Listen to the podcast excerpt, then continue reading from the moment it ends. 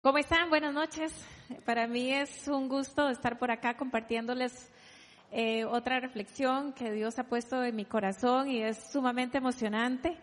Este ha sido maravilloso y un gran reto. La verdad es que sí, este ha sido un gran reto a pesar de que de que la escribió en mi corazón y que la sé muy claramente, pues la conexión entre mi mente y mi boca está un poquito difícil. Venía diciendo a mi esposo que yo no sé qué me pasa, pero siento que no la hice que no hice la tarea, o sea, se, se me fue, ¿verdad? Pero creo que es parte del el tema, ¿verdad? Y, y es, es muy bonito porque eh, así como él me lo escribió en mi corazón, así lo hizo en la práctica. Y creo que es parte de lo que estoy viviendo en este momento.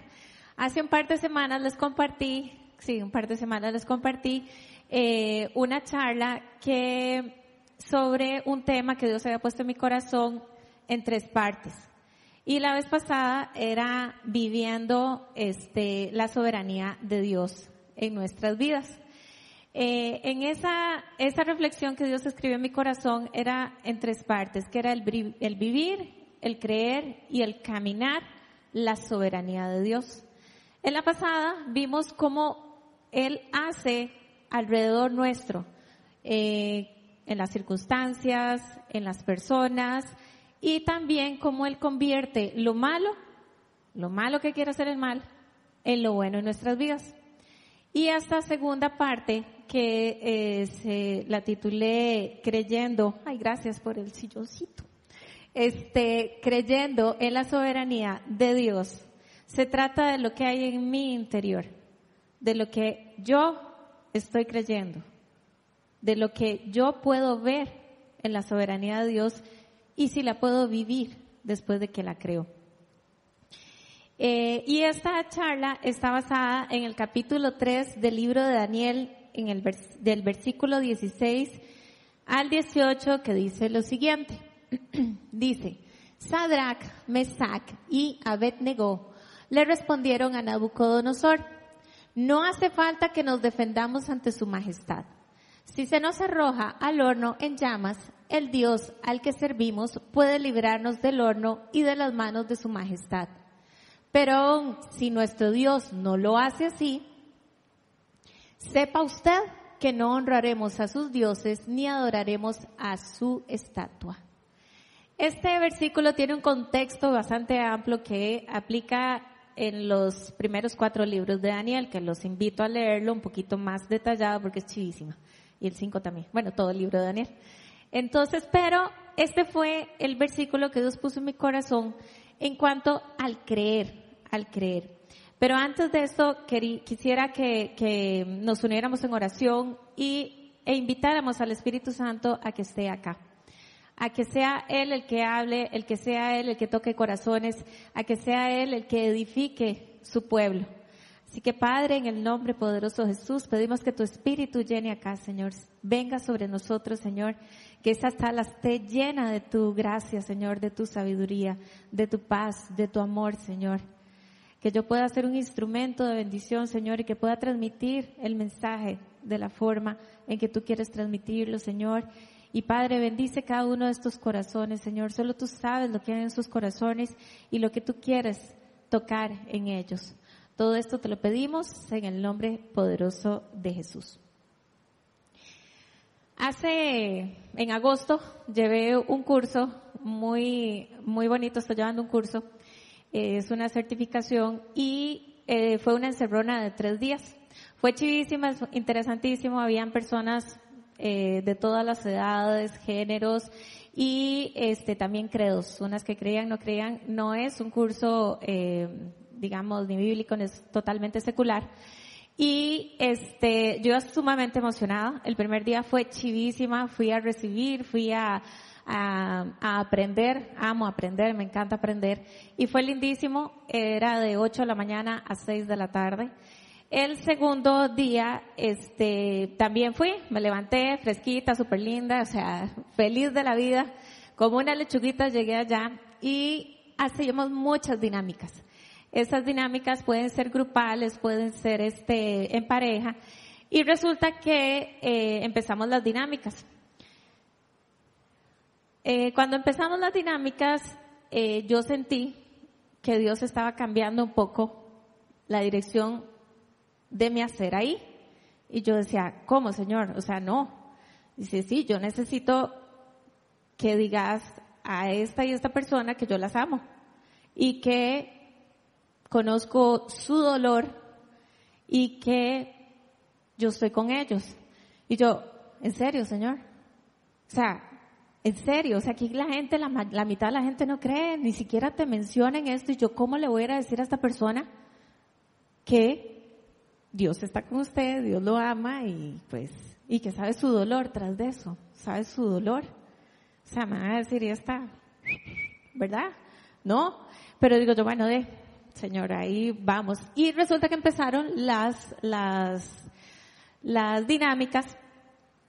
Resulta que con la primera dinámica eh, fue muy interesante porque con la persona que iba, porque era una dinámica en donde no se decía ni una sola palabra, era en parejas. Y resulta que Dios me mostró el dolor de la persona, eh, solo sintiéndolo. Y resulta que aquella se puso a llorar, empecé a llorar. Entonces yo me quedé muy, muy, muy, empecé a decir que era el ventilador, que me estaba secando los ojos y todo, ¿verdad? Y la persona, pero la persona con la que estaba haciendo la actividad, ella se conmovió. Y inmediatamente yo vi que ella, ella dijo, aquí hay algo raro, aquí esto no me suena, esto está extraño, esto, esto. Siguió el día y en el almuerzo me dice, ¿verdad que usted sintió algo?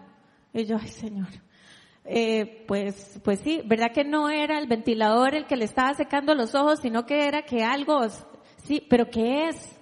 Y yo, bueno, aquí le entro. Bueno, es que, este, yo vi mucho dolor y mucha tristeza en su mirada.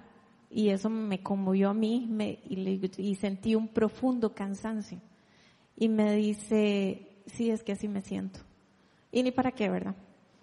La persona se quebrantó y entonces ahí fue donde yo le pude transmitir el mensaje de Dios, de que Dios estaba con él, de que, de que lo amaba y que él estaba junto con su dolor. Bueno, a la parte de su dolor, o sea, consolándolo, no con su dolor. Eh, fue muy lindo porque la persona se suavizó.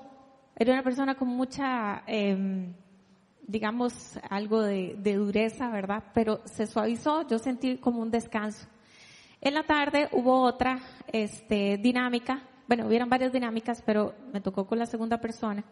Y fue interesantísimo porque el, este, empezamos a hablar sobre X y resulta que ella me empezó a hablar sobre Y, sobre otro dolor y empieza a llorar, pero es a llorar.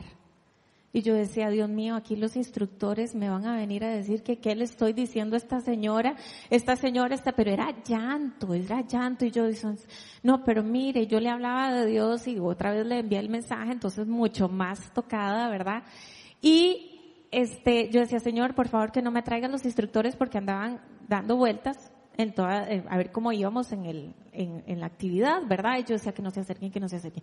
Señor, que no se acerquen. Yo sentía aquellas palpitaciones pero resulta que no se acercaron, ¿verdad? Y eso, eso fue chivísima porque así como lo acaba de mencionar Lisandro, cada uno puede ser utilizado por Dios en cualquier momento, con cualquier persona. Pero para ello tenemos que creer y también tenemos que obedecer, ¿verdad? Él, nosotros somos honrados al que Él nos utilice pero somos nosotros los que decidimos ser utilizados o no ser utilizados. E, esta parte fue, fue lindísima.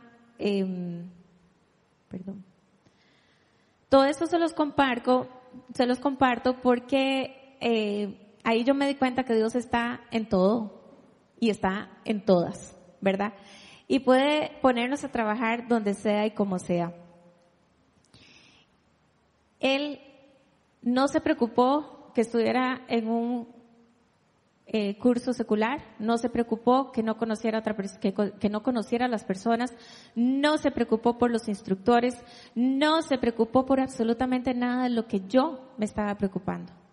¿Por qué? Porque estaba en su soberanía. y yo no estaba creyendo en su soberanía, porque yo estaba más preocupada por lo que la persona iba a pensar en mí, de mí, estaba más preocupada que el instructor me viera, estaba más preocupada de que ese no era el lugar. Pero él no. O sea, él no le preocupó. ¿Por qué? Porque él es soberano y porque él iba a hacer las cosas como le placieran. Y eso nos lleva eh, de nuevo a lo que es el versículo de Daniel 3, 16 al 18. Eh, antes de eso, yo quisiera introducirles al rey Nabucodonosor, que es el que está mencionado acá. ¿Quién era el rey Nabucodonosor? Daniel se lo, se lo explica bien al hijo del rey Nabucodonosor después de que muere el rey. Y le dice en Daniel 5, 18, 19 lo siguiente. Dice, el Dios Altísimo dio al rey Nabucodonosor, padre de usted, grandeza, gloria, majestad y esplendor. Gracias a la autoridad que, que Dios le dio, ante él temblaban de miedo todos los pueblos, naciones y gente de toda lengua. A quien él quería matar, lo mandaba matar. A quien quería perdonar, lo perdonaba. Si quería promover a alguien, lo promovía y si quería humillarlo, lo humillaba. O sea, el rey era soberano en la tierra. Él hacía lo que quería. Aparte de eso, el rey era, eh, fue rey de Babilonia del año 605 al 562 antes de Cristo. Fue un guerrero, un guerrero poderoso. También fue responsable de la destrucción de Israel y de los muros de Israel y se llevó cautivo a muchos de los eh, israelitas, de, los, perdón, de los judíos a Babilonia. Eso lo podemos, lo pueden ver en el capítulo 1 de, de Daniel. Él se llevó a los más inteligentes, a los más apuestos y a los que eran los más sobresalientes. También este Dios a Nabucodonosor le dio un sueño que solo Daniel pudo interpretarlo, ¿verdad? Entonces eh, fue curioso esto porque él mandó a llamar a todos los sabios que tenía alrededor y ninguno, ninguno fue, fue tramposillo porque él no les contó el sueño a los sabios, sino que les dijo, usted me tiene que contar lo que yo soñé. De, nadie podía, ¿verdad? Pero eso que lo estaba haciendo Dios, estaba diciendo, soy soberano y yo, aunque usted no me diga qué soñó, yo voy a poner a mi siervo a que le diga qué soñó. Y así Daniel fue el que le dijo el sueño y se lo interpretó, no solo se lo contó, sino que se lo interpretó. Aquí fue la primera vez que el rey Nabucodonosor exaltó a Dios y lo reconoció como el rey soberano. Después, eh, pero la, la, gloria y la fama y el poder se le seguían subiendo a la cabeza, entonces él seguía, a pesar de que sabía que había un Dios mucho mayor, él siguió exaltándose a sí mismo y mandó a construir una estatua de oro y mandó a pedir a que todo el mundo tenía que doblar rodilla. Y es ahí donde entran nuestros eh, señores, que es Sadrach, Medrach y, eh, y Mesac, es, perdón, ya se me, se me confundieron. Que es donde entra Sadrach, Mesac y Abednego. Y este, que ellos, a pesar de que eran sometidos a, al rey, ellos no doblaron rodillas y eso lo enojó montones. Y fue el que, y él, al enojarse, los mandó a quemar a un horno gigante. Ahí fue la segunda vez que él reconoció la soberanía de Dios porque a pesar de que los metió en el horno, no se quemaron y más bien vio un cuarto, una cuarta persona que era, que él lo llamó el, el, el espíritu, el ángel de Dios que él mandó a salvar a los otros tres. Entonces, ahí él ve cómo la soberanía de Dios es más fuerte que él.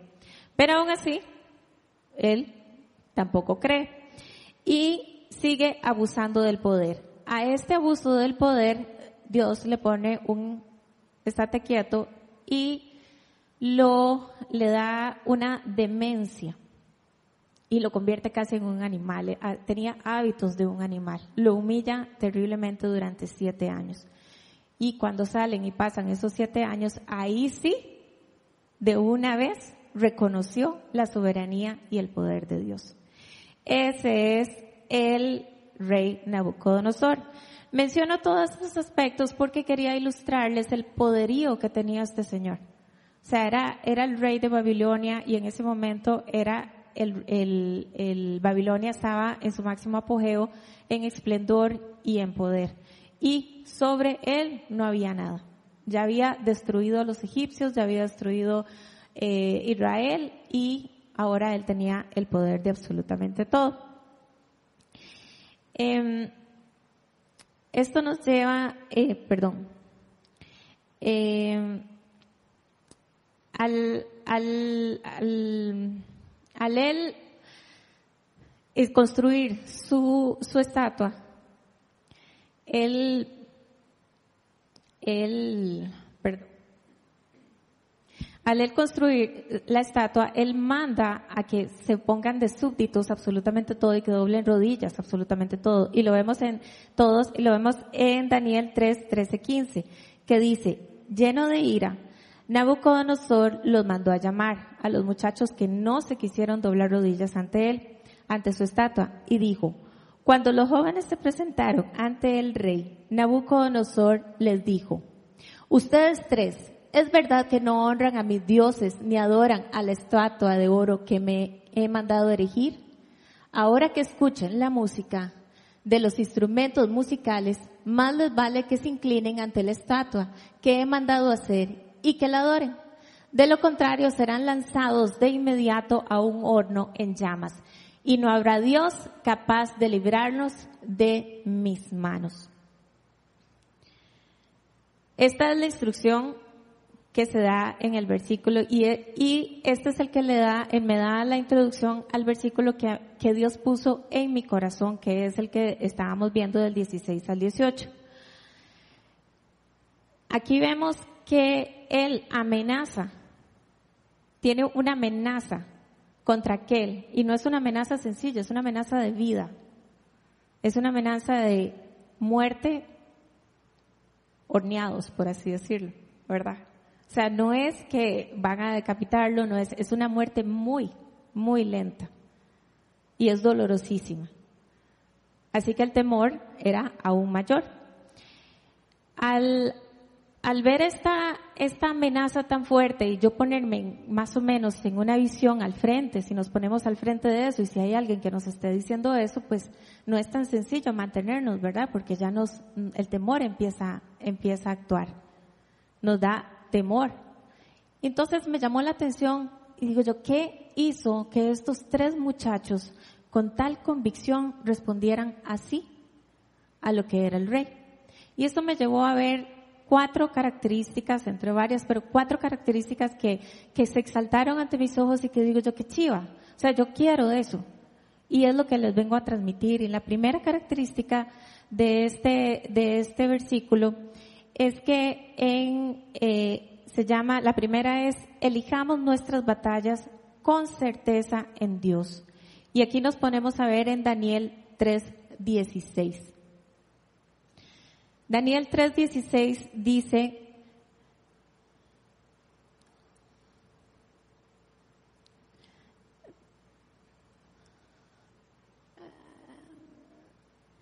Dice Sadrach, Mesach y Abednego, le perdón, sí, 3.16, sí. Le, le respondieron a, a Nabucodonosor, no hace falta que nos defendamos ante su majestad. Aquí yo quiero exaltar en, el punto uno lo que es la palabra eh, lo que es la palabra certeza. La certeza significa conocimiento claro y seguro de algo. Quien tiene una certeza está convencido de que sabe algo sin posibilidad de equivocarse, aunque la certeza no implica veracidad o exactitud.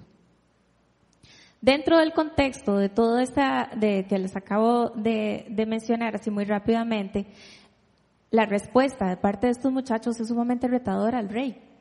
O sea, le está diciendo, no hace falta que nos defendamos de su majestad.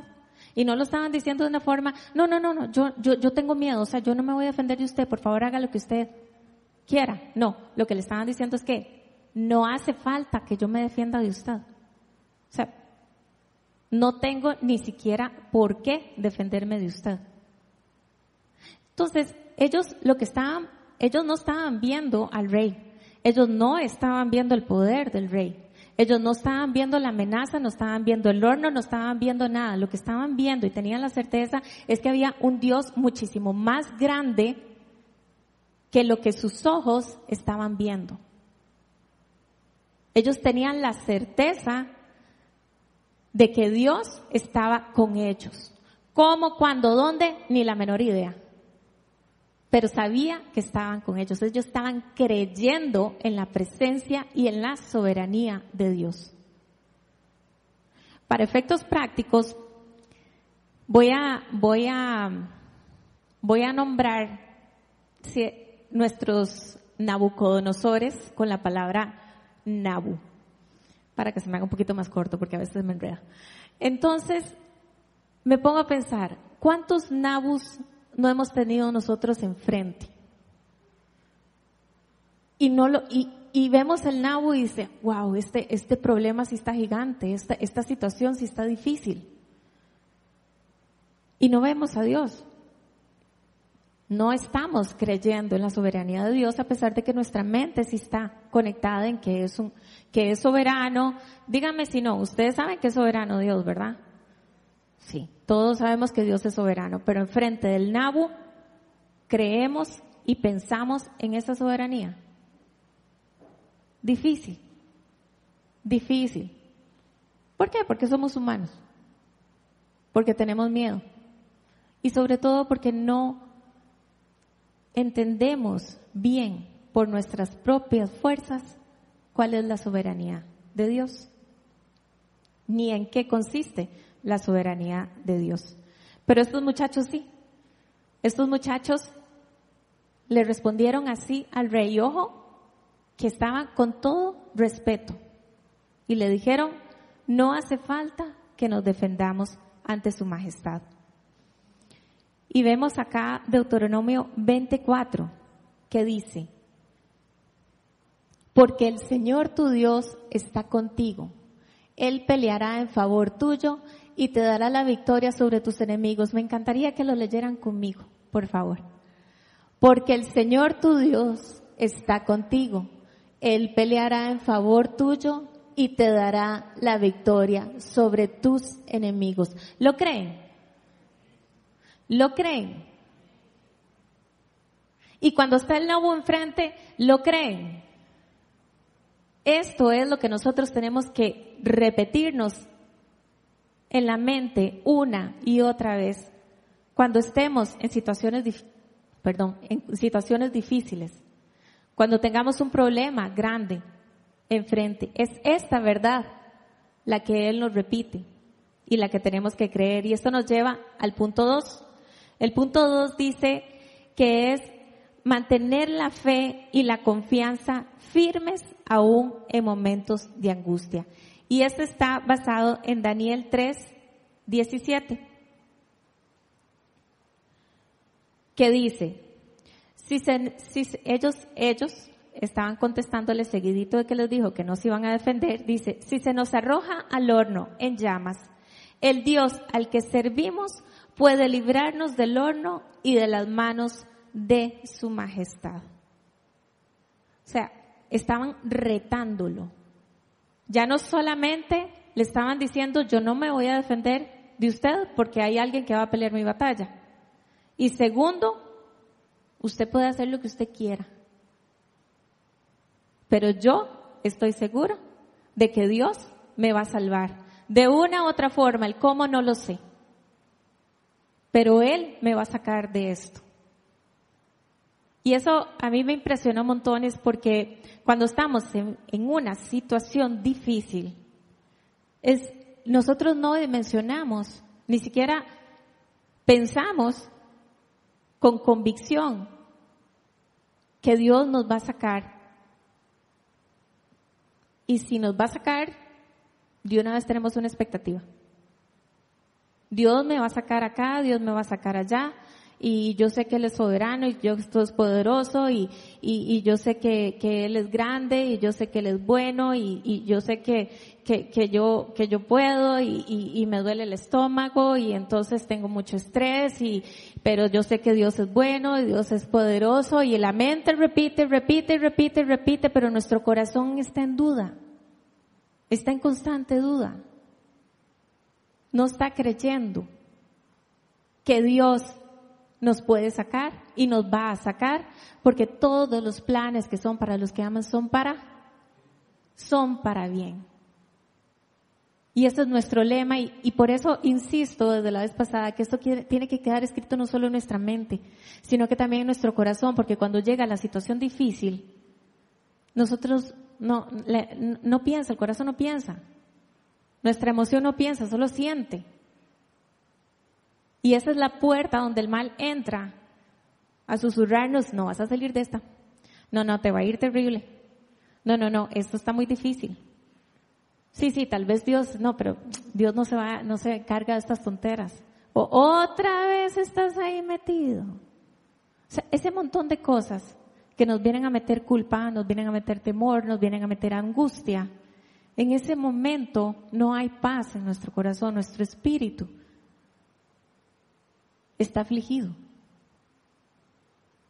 Y es por eso que es desde antes de que llegue el momento difícil, es que nosotros tenemos que escribir en nuestro corazón estas verdades, para que cuando llegue el momento difícil, la palabra lo dice, estemos preparados para enfrentar todas estas circunstancias que el mal nos quiere venir a, a decir. En primera Juan 4:4 dice, ustedes, queridos hijos, son de Dios y han vencido a estos falsos profetas, porque el que está en ustedes es más poderoso que el que está en el mundo. Lo, lo leen conmigo, por favor. Ustedes, queridos hijos, son de Dios y han vencido a estos falsos profetas porque el que está en ustedes es más poderoso que el que está en el mundo. ¿A qué chiva esto? Nuestros problemas son de este mundo. Son de este mundo y lo que dice esto es que Él es más poderoso que lo que está en este mundo. Al punto 3 tenemos el siguiente. Dice, nuestra obediencia, fidelidad, lealtad y amor a Dios debe permanecer intencionalmente a pesar de las circunstancias. Y eso está basada en Daniel 3:18, que dice, pero aún si nuestro Dios no lo hace así, sepa usted que no honraremos a sus dioses ni adoraremos a su estatua. Este, este es muy impactante, fue muy impactante para mí porque ellos sabían que el castigo por no doblar rodillas ante esa estatua era meter, que los metían en el horno vivos. Era un horno gigante, este, del enojo Nabucodonosor había aumentado siete veces más el fuego de ese horno. Tanto así que cuando llevaron a los muchachos, los que los llevaron se quemaron a la entrada pero los muchachos no. Pero antes de que eso sucediera, estos muchachos dijeron eso. Sepa usted que aunque nosotros muramos ahí, no vamos a doblar, si, si Dios no nos salva de eso, no vamos a doblar rodillas. O sea, la convicción tan grande y el amor tan grande que ellos le tenían a Dios, la fidelidad que no les importó hasta morir y tener enfrente la muerte por tener la lealtad, la fidelidad y el creer en su fe y en lo que Dios estaba haciendo. ¿Cuántas veces nosotros tenemos al nabu, tenemos al horno y tenemos ese final incierto enfrente de nosotros? Y tenemos esa ansiedad de cómo va a terminar aquello. y, y, y, y si termina así, si termina así, y, y, aquí no era que le estaban diciendo, ok, si usted no se arrodilla, que le quito el celular. O si usted no se arrodilla, yo lo castigo por tres días. O si usted no se arrodilla, va a perder el proyecto de un millón de dólares. No, no. Aquí era, lo voy a meter vivo a quemarse ante mis ojos. Eso cualquiera, a cualquiera lo, lo, lo intimida. Y ojo que estos muchachos estaban sometidos al rey Nabucodonosor. Estaban sometidos y eran obedientes, pero no eran, la obediencia llegaba hasta que le tocaban la fidelidad o su amor por Dios. Eran fieles y eran leales. Y eso es lo que nos enseñan estos muchachos en ese momento también. O sea, ¿qué tanta fidelidad tengo yo cuando tengo el horno enfrente y cuando mi, mi, mi, futuro o, o el desenlace de esta situación no la tengo clara? Yo puedo decir eso, podemos decir eso, podemos decir, aunque no salgan las cosas, yo voy a seguir amando a Dios. Yo voy a seguir exaltando su poder. Y ellos no lo estaban diciendo con temor. O sea, yo me, los, yo me los imagino parados a frente del rey con la mirada en alto, con la frente en alto, con paz y convicción, diciendo en lo que ellos creen y un gigante, no tengo miedo de lo que me pase. Porque aunque sea que yo muera, yo sé que Él me va a resucitar. Yo sé que voy a estar con Él de una u otra forma. Y eso es lo chiva de poder creer en lo que es la soberanía de Dios, de poder sentir su poder. Nosotros nos enfrentamos todos los días con un nabo, con un horno y con un desenlace inesperado o que no sabemos. Una falta de trabajo, un examen médico, la familia, las finanzas, nuestra fe. Un montón de cosas que todos los días viene el mal a tratar de robar, de matar y de destruir. ¿Qué tanto le hablamos nosotros a ese Nahu? ¿De qué forma yo le estoy hablando? ¿Con qué convicción y con qué fe yo estoy proclamándole a, es, a Él lo que es mi Dios, lo que Él puede hacer muchísimo más grande de lo que mi mente se puede imaginar.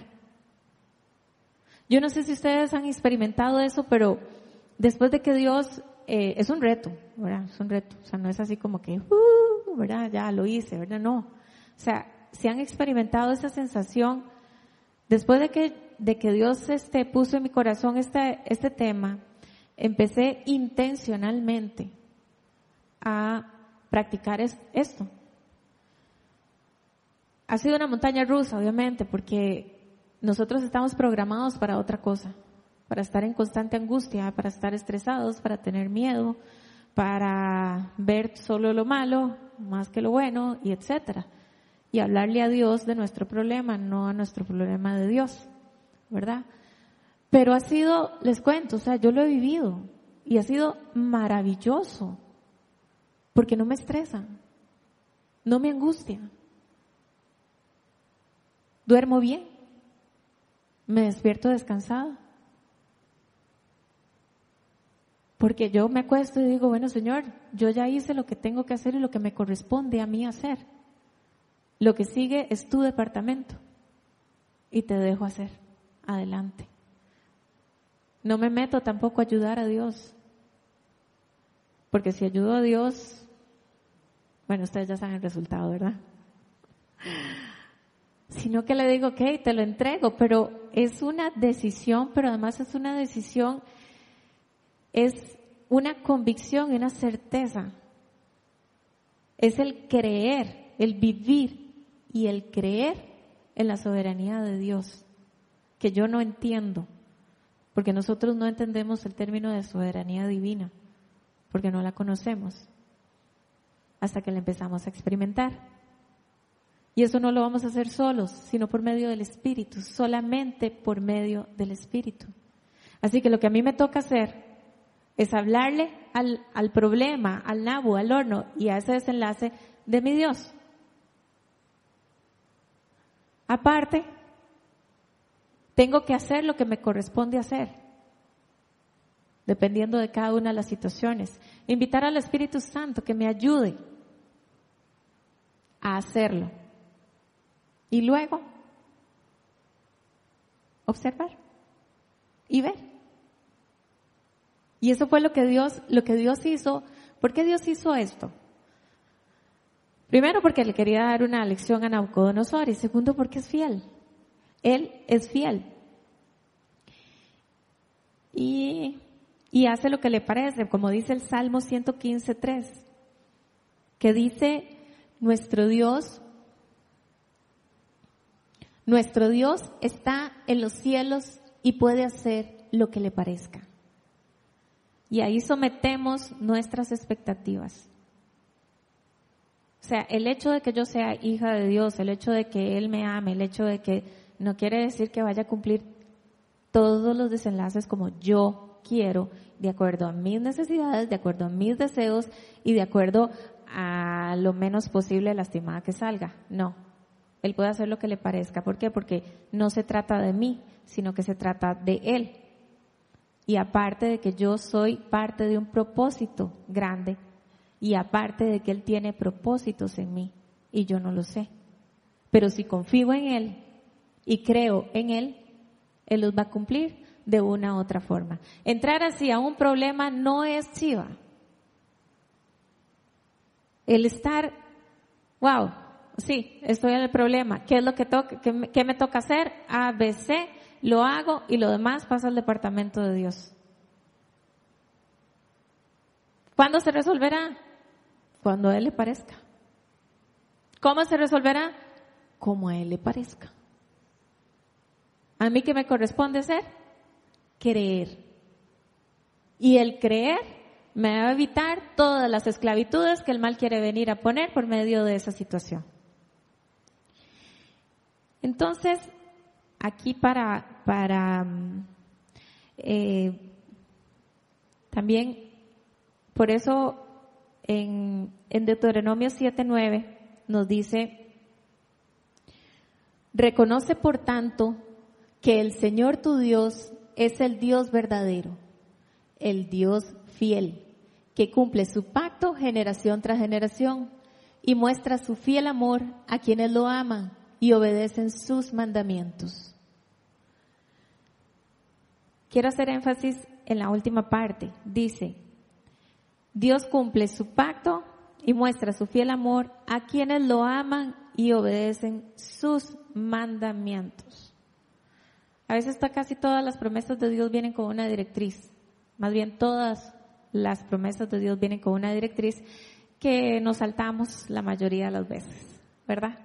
Y, que, y creemos, no, es que Él es soberano y Él va a hacer las cosas, pero ¿qué estoy haciendo yo? Ojo lo que dice aquí, a quienes lo aman y obedecen sus mandamientos. ¿Qué estoy haciendo yo? ¿Cómo estoy yo? ¿Cuál es, qué es mi hacer? ¿Cómo está mi fe? ¿Cómo está mi relación con los demás? ¿Cómo está mi boca? ¿Cómo está mi alma? ¿Estoy cumpliendo con los mandamientos que Él me dice? Porque si yo quiero alcanzar esto, yo tengo que cumplir sus mandamientos. Y en Hebreos 10:23 dice, mantengámonos firme, mantengamos firme la esperanza que profesamos, porque fiel es el que hizo la promesa. ¿Pero qué tenemos que hacer antes? Mantenernos firmes frente a cualquier situación. Si yo mantengo la esperanza, mantengo firme, en lo que Dios está haciendo y en lo que Dios puede hacer, yo voy a ver resultados maravillosos. Para cerrar el cuarto punto, dice, creamos que nuestro Padre es soberano y su amor y fidelidad son para nosotros.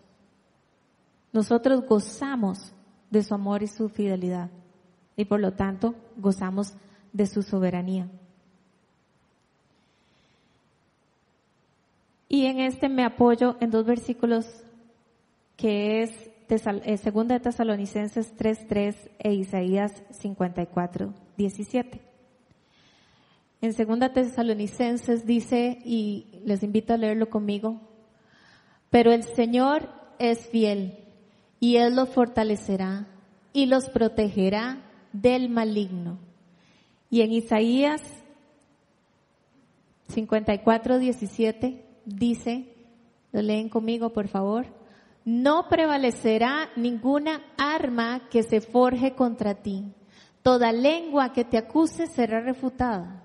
Esta es la herencia de los siervos del Señor y la justicia que de mí procede, afirma el Señor.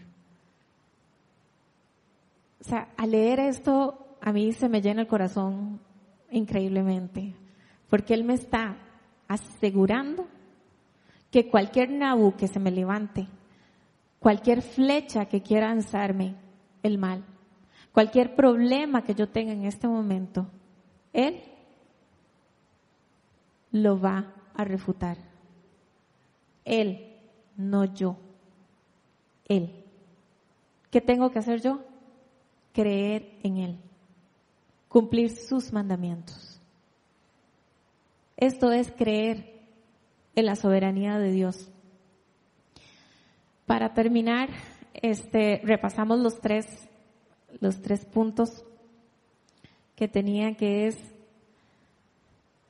elijamos nuestras batallas con certeza en Dios. Mantengamos la fe y la confianza firmes aún en momentos de angustia. Nuestra obediencia, felicidad, fidelidad, perdón, me puso feliz. Fidelidad, lealtad y amor a Dios debe permanecer intencionalmente a pesar de las circunstancias. Esto es lo que a mí me toca hacer para poder ver la soberanía de Dios y poder vivirla y creerla en mi vida. Nos ponemos de pie.